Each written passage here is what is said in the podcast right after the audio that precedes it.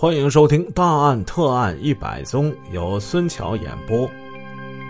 第二十集，上文故事跟大家说了一下李富林的案子。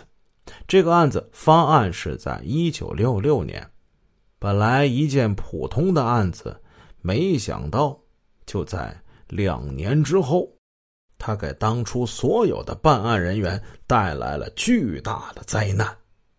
此时。罗法医一页一页的仔细翻阅着那些现场的勘查卷、法医原始鉴定、文字检查原始鉴定。罗法医一边看一边蹙眉沉思。罗法医深知此案的重要性和利害关系，这种利害关系甚至关系到他和他的家人的安危祸福。所以他看得特别的认真仔细。看完之后，罗法医胸有成竹的轻轻的把卷宗合上。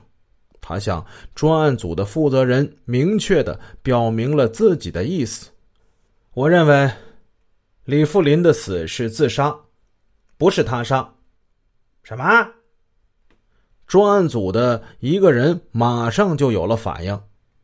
这个案子。他怎么能是自杀呢？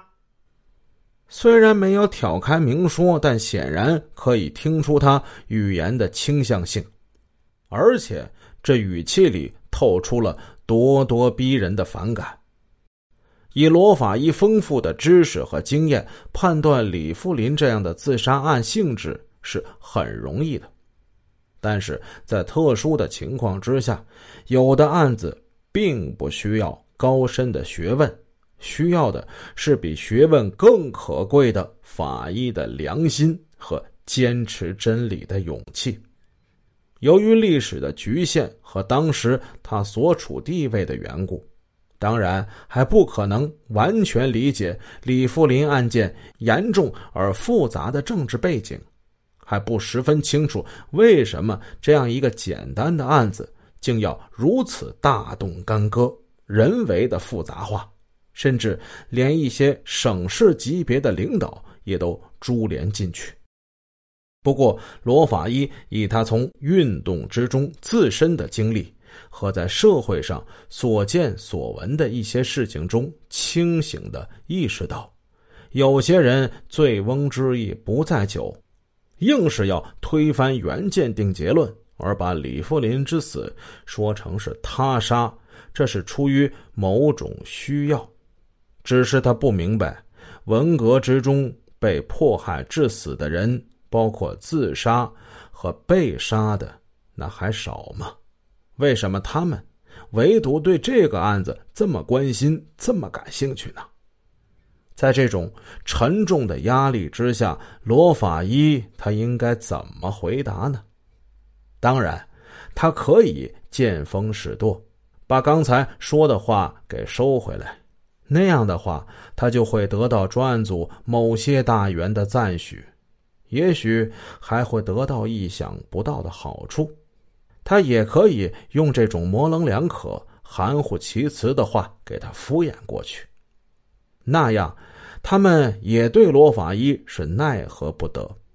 一句话，罗法医可以做出任何一种选择，但是罗法医还是平静。而掷地有声的重复了自己的话。我认为李富林是自杀。他用手拍了拍案上的卷宗。我做了二十多年的法医，一件自杀案子的现场勘查搞得这么详细，我还是第一次见到。如果错了，我罗某人愿负法律责任。面对眼前这个矮小瘦弱。身着二大棉袄的农村小老头专案组的大员们一时都愣住了。他说的话是那样的充满自信，斩钉截铁，掷地有声。李富林之死是一场充满凶险与冤情的案件。几十年过去了，沈阳市公安系统的一些老同志。每当提起这个案子，他们都感叹不已。李富林是主播用的一个化名，大家不用知道这个人是谁，只要知道这个事儿就行了。他的案件是在当时的文革运动进入所谓清理阶级队伍阶段之中，伴随着派性斗争的激化而变得复杂并不断升级的一个案件。一九六八年的八月，这个厂的几派组织实现了一个大联合。随之而来的就开始清理阶级队伍了。所谓的清理阶级队伍，实质就是在人民群众内部制造一场前所未有的大内讧、大动乱，在群众中掀斗群众组织的坏头头和各种各样的所谓的坏人。